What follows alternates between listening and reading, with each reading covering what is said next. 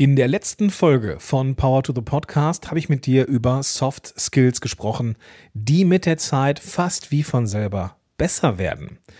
Heute möchte ich mit dir eine ähnliche Reise machen, aber es soll mir eher um die Hard Skills gehen. Was Hard Skills überhaupt sind und ob man diesen Begriff eigentlich wirklich so gebrauchen kann. Das möchte ich mit dir besprechen und natürlich auch, wie du diese eher hardskilligen Sachen auch für andere Bereiche deines Contents benutzen kannst. Das alles in dieser Folge. Viel Spaß dabei.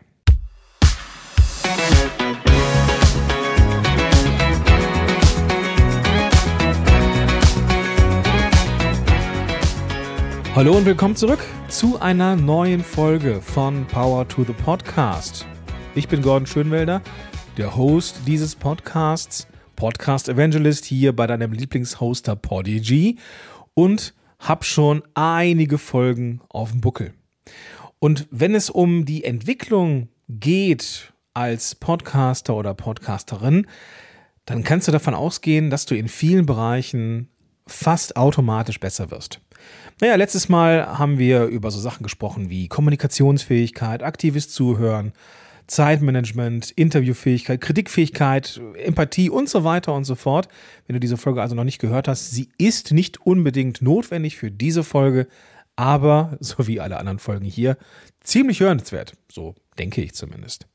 Heute möchte ich mit dir über Hard Skill Meilensteine sprechen. Also die Dinge, die man ja, die vielleicht eher so einen technischen Podcast, technischen Ansatz haben weniger jetzt so um Allgemeines wie Empathie oder Zeitmanagement, sondern wirklich eher techniklastig. Und noch nicht mal zwangsläufig Technik im Sinne von Aufnahmetechnik oder Mikrofonie, wobei das natürlich auch eine Rolle spielt, sondern eher so, so ein bisschen so die Sachen, die man äh, ganz bewusst auch in anderen Bereichen einsetzen kann.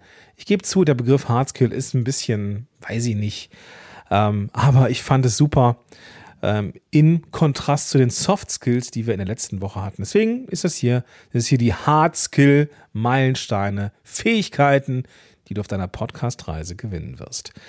Da sind jetzt zwei Sachen drin, die ähm, für mich wichtig sind. Zum einen Podcast-Reise. Das bedeutet, dass man die nicht sofort hat, diese Meilensteine, diese Fähigkeiten, die entwickeln sich. Und das Gewinnen bedeutet oder soll symbolisieren, dass eben diese Sachen beinahe von selber passieren.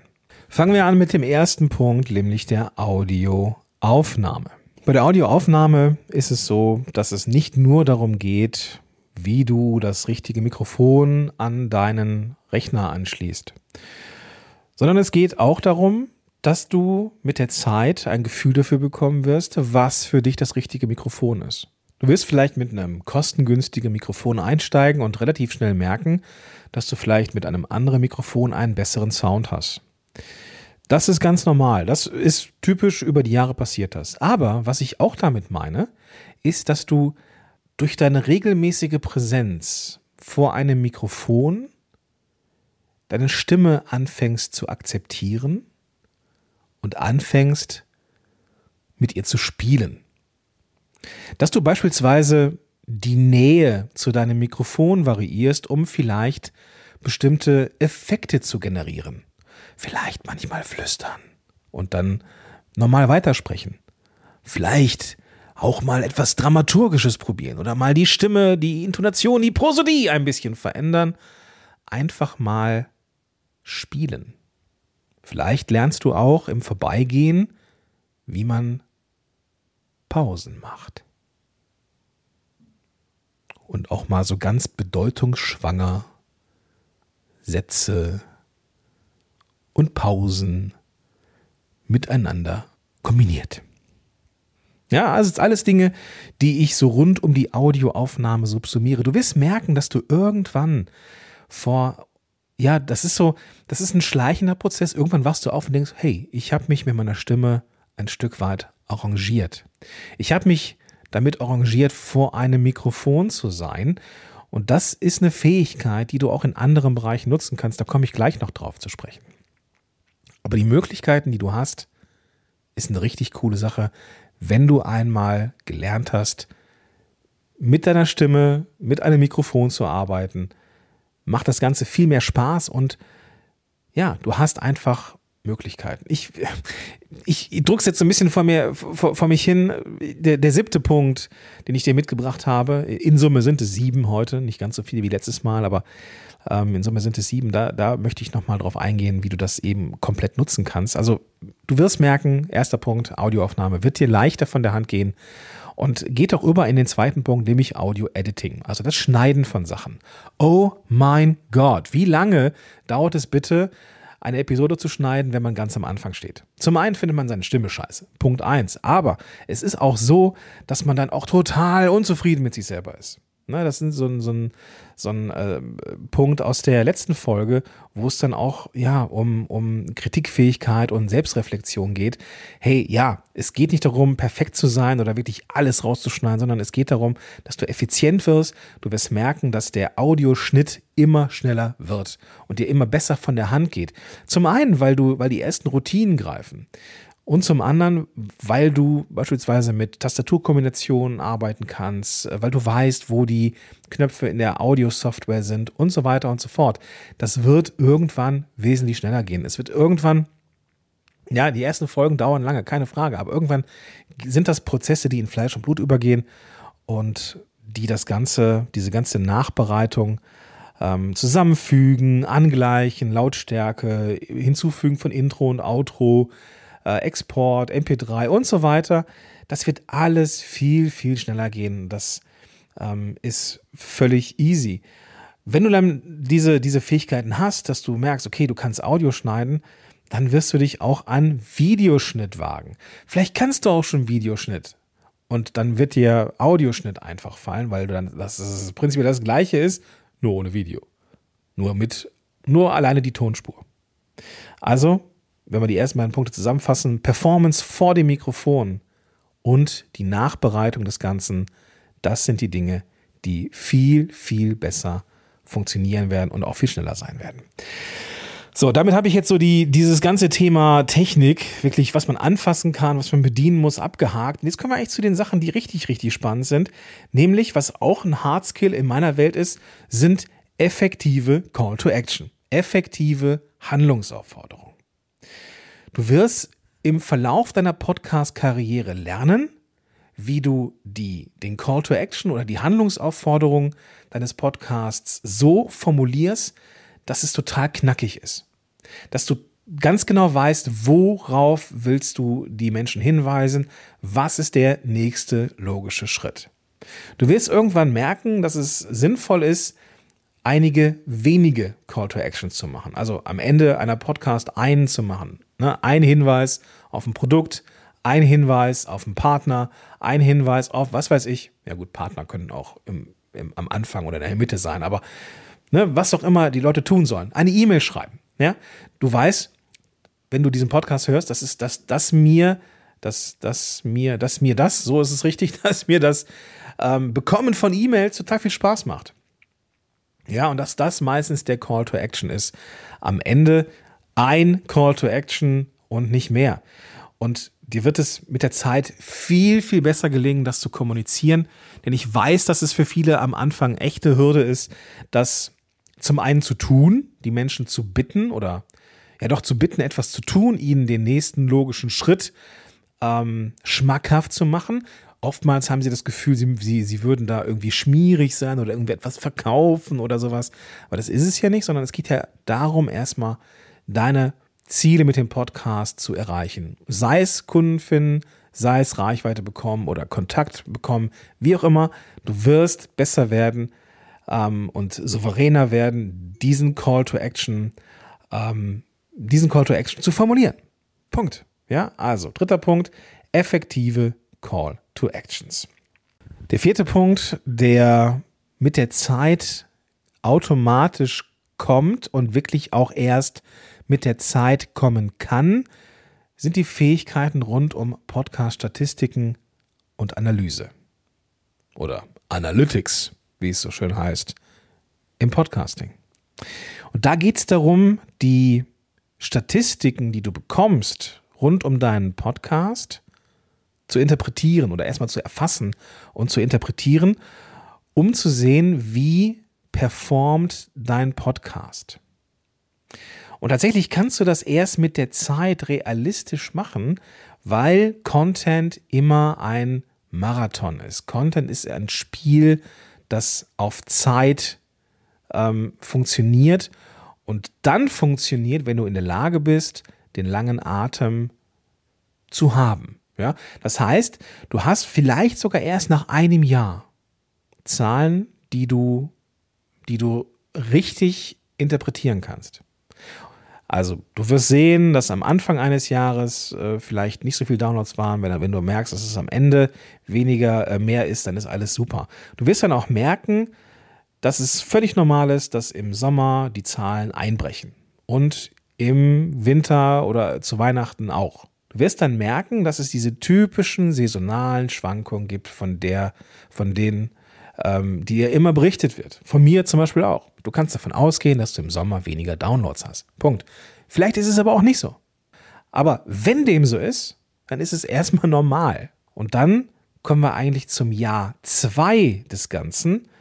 Denn wenn du den Januar oder die Januare ja, miteinander vergleichst, die hast du ja dann erst nach einem Jahr die Möglichkeit, dann kannst du eigentlich erst richtig sehen, wie dein Podcast performt.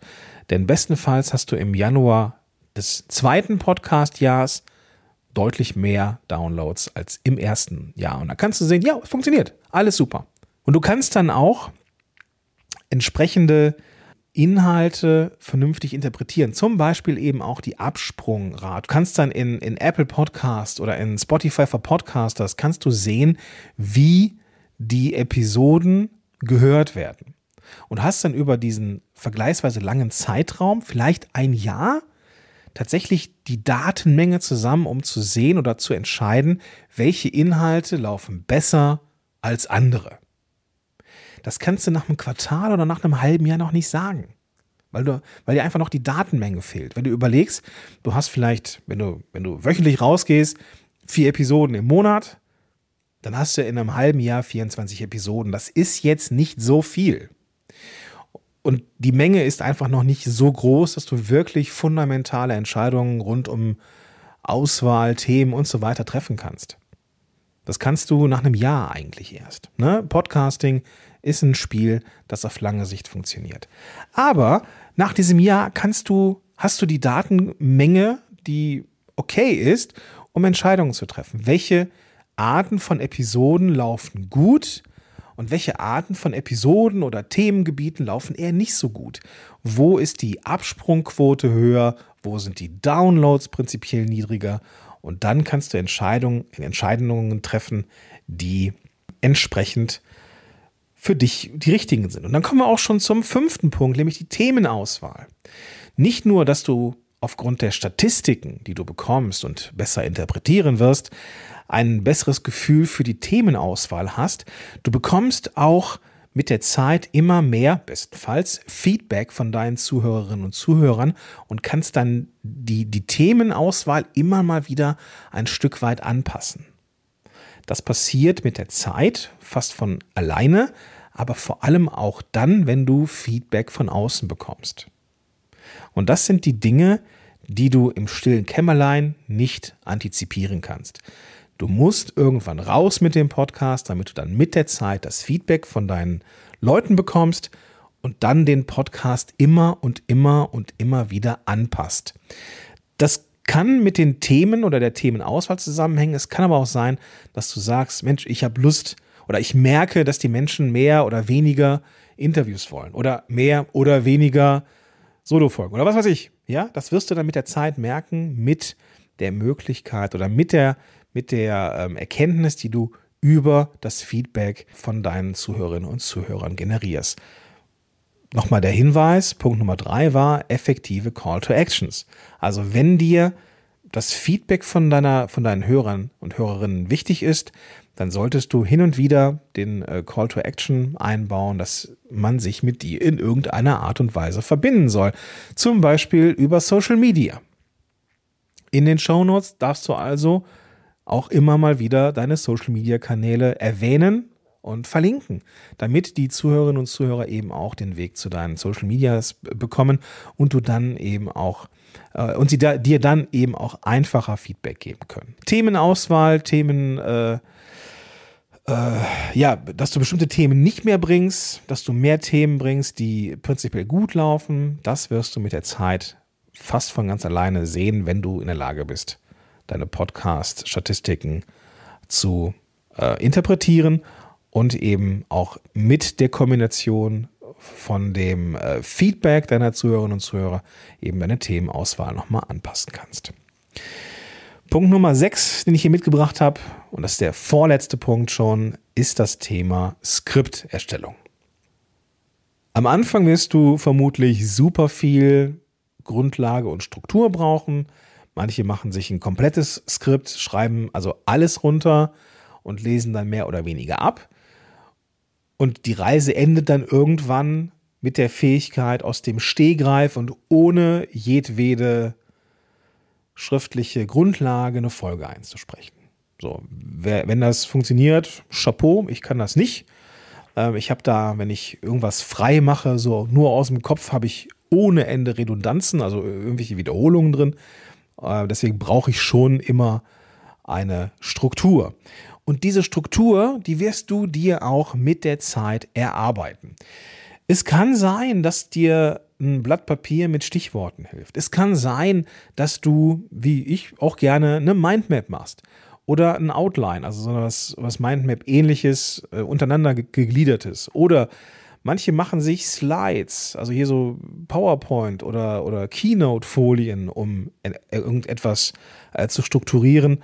Oder haben ganz abgedrehte andere Möglichkeiten oder ähm, eigene Ideen, wie sie sich strukturieren. Also das wird aber irgendwann sich entwickeln. Und ich weiß, dass es, das ist super ätzend, ähm, weil das ist das Feedback, das ich bekomme.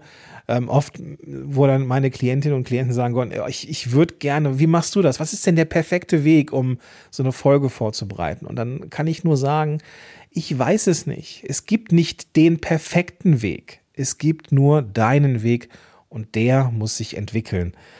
Und ich kann dann Tipps geben oder sagen, welche Möglichkeiten es prinzipiell gibt, aber es gibt halt nicht den Weg, wie man Inhalte vorbereitet, um sie entsprechend ähm, einzusprechen, sondern das, ja, es wird sich bei dir im Laufe der Zeit von ganz alleine geben. Nur, dass wir, dass wir darüber gesprochen haben, typisch sind so Sachen wie Stichworte oder eben die Mindmap oder ein Skript. Skript bin ich immer vorsichtig, weil man dann abgelesen klingt. Aber ähm, wenn man sich da so jetzt vielleicht ausdruckt oder sowas und ein paar ähm, Wörter äh, markiert, dann kann man sich von den Markierungen oder an den Markierungen, so ist es richtig, entlanghangeln und entsprechend dann eine gute strukturierte Folge einsprechen. So, jetzt habe ich hier so ein paar Sachen genannt. Also von ich werde warm mit, meiner Stimme, ich kann besser schneiden, ich kann effektiver Call to Actions machen, ich kann Episoden und Inhalte besser strukturieren, ich kann vor allem auch die richtigen Episoden strukturieren und ich bin in der Lage, auch Ergebnisse zu, zu interpretieren. Alles Dinge, die fürs Podcasting wichtig sind, aber eben nicht nur.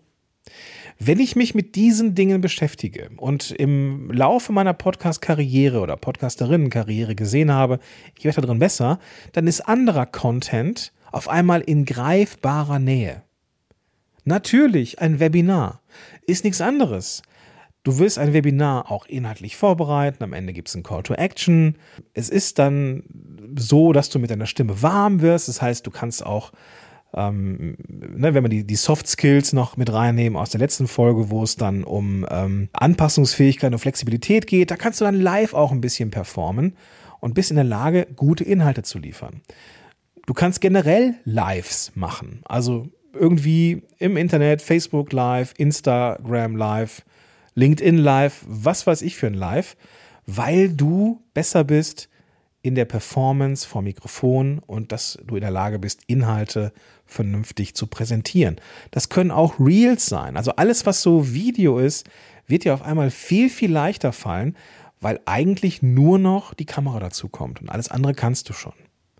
Was da natürlich die, eine Rolle spielt, ist, dass die Asynchronität, wenn das ein Wort ist, ähm, wegfällt. Podcast ist ja immer asynchron. Du nimmst es jetzt auf und ab morgen kann das jemand hören. Ich nehme diese Episode jetzt auf und du kannst sie bald hören. Bei Webinaren, bei Lives und bei Reels ist es in der Regel so, dass es ja synchron ist. Wobei das bei Reels nicht stimmt, fällt mir gerade auf. Und bei Webinaren auch nicht unbedingt. Ja, Webinare oder äh, ja, Webinare sind in der Regel live, aber es gibt natürlich auch so Evergreen-Webinare, ähm, aufgezeichnete Sachen und Reels sind überhaupt nicht live. Sondern Reels können natürlich auch vorproduziert werden. Also streich das, was ich gesagt habe, der Asynchronität. Ähm, tatsächlich ist es nur bei einem Live und bei den meisten Webinaren der Fall. Aber, und das ist etwas, worauf ich irgendwann eher durch Zufall gekommen bin, auch das Thema Hörbuch ist nicht weit entfernt. Denn ein Hörbuch ist nichts anderes als eine gut strukturierte Mini äh, die man dann natürlich auch irgendwie verkaufen kann. Oder Audiokurse. Ja, dass du die Inhalte, die du die du ähm, erstellen kannst, ist, äh, oder, oder äh, Kurse, die du erstellen kannst, das muss ja nicht immer Videokurs sein. Das kann ja auch ein Audiokurs sein. Das kann auch ein Hörbuch sein. Also Dinge, die du dann irgendwie auch verkaufen kannst. Und so wird aus diesen Hard Skills, aus diesen eher technischen Sachen etwas, was durch das Podcasting sich entwickelt und das du in anderen Content-Bereichen wieder nutzen kannst. Gut, Hard Skill Meilensteine. Ja, also das sind die Dinge, die bei mir definitiv ähm, im Laufe der Zeit besser geworden sind. Das sind alles Dinge, in denen ich vorher richtig grottig war. Spoiler, wie bei jedem anderen, der startet. Er ist noch kein Meister vom Himmel gefallen, auch wenn dieser Spruch so ausgelutscht ist wie nichts Gutes, ist er leider wahr. Ja, das gilt also auch fürs Podcasting. Wenn du also vielleicht jetzt die ersten Folgen gemacht hast oder kurz davor stehst und irgendwie Gamaschen hast, ja, die ersten Folgen werden lange dauern. Definitiv. Aber, und das kann ich dir sagen, die ersten Routinen, gerade wenn es um die Technik geht, also aufnehmen, schneiden und so weiter, das wird relativ zügig besser werden. Da hat Podcasting einfach eine sehr, sehr steile Lernkurve. Und alles andere darfst du im Gehen verbessern. Wenn du jetzt sagst, oh, okay, ich muss mich also mit Call to Actions beschäftigen, mit der Themenauswahl und, und, und, ja, aber mach es nicht in, so als Trockenübung, dass du das so antizipierst, was dann passieren könnte, sondern du musst raus. Geh mit dem Podcast raus und verbessere ihn im Tun. Machen wir so? Wunderbar. Dann bedanke ich mich für die Aufmerksamkeit. Ähm, es ist vorerst die letzte lange Liste, die ich hier mit, mitbringe ähm, rund um den Podcast. Aber ich dachte mir, äh, Soft- und Hard Skills sollten wir hier mal besprechen, ähm, damit du motiviert bist, an das ganze Abenteuer auch ranzugehen und dein Ding zu machen. Ich bedanke mich, wie gesagt, für die Aufmerksamkeit. Und wie immer gilt, wenn du mir eine E-Mail schreibst, kommst du offiziell in mein Nachtgebet, wenn ich sowas machen würde. Nein, im Ernst, ich würde mich wie immer tierisch freuen, von dir zu lesen. Ähm, du findest meine E-Mail-Adresse in den Show Notes. Einfach die Podcast-App öffnen. Dann ist da ein klickbarer Link, ähm, der dann die vorinstallierte Podcast, äh Quatsch, äh, E-Mail-App öffnen sollte auf deinem Endgerät oder wenn das nicht klappt, das kann nicht jede, das kann nicht jede äh, Podcast-App, ist da auch die E-Mail-Adresse so verlinkt, gordon at polyg.com, kannst mir einfach schreiben. Jetzt bin ich aber raus, wünsche dir einen ganz, ganz tollen Tag und sag bis dahin, dein Gordon Schönwälder.